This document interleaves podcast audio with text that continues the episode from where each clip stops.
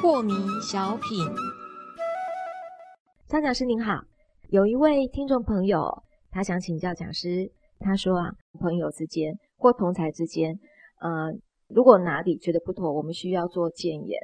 那这个态度要怎么样去拿捏？就像讲师你讲的，我们一开始是原来我应该有循的态序度，渐进嘛啊、对就是人嘛，很多人是你只要认真的坐下来，然后呢，这个诚恳的跟他说出你的对在哪里，你的错在哪。是其实有良知的人都是可以接受的啦，嗯起码你说出他的错处，如果真有这个错处，他会感觉到惭愧，表示感谢的啦。是，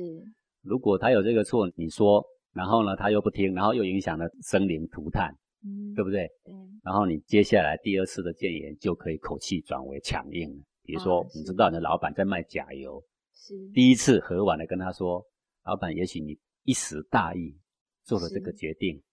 不过我发现怎样怎样怎样对国家是不对的。是好，第一次和颜悦色跟他说，哎，你发现观察了半个月，好，没有任何改 变。第二次你再约他、啊，是，强硬一点，眼神锐利一点嗯，啊、说老板，我觉得这样非常不对是，啊、你再不改进的话，我不领你这一份薪水。然后还是没改呢，啊，如果还没改的话，我们就第三次就跟他老板说，老板，我决定辞职，你嗯这个公司是不是我待的地方？你再不改的话，我马上要检举，挥挥衣袖走人，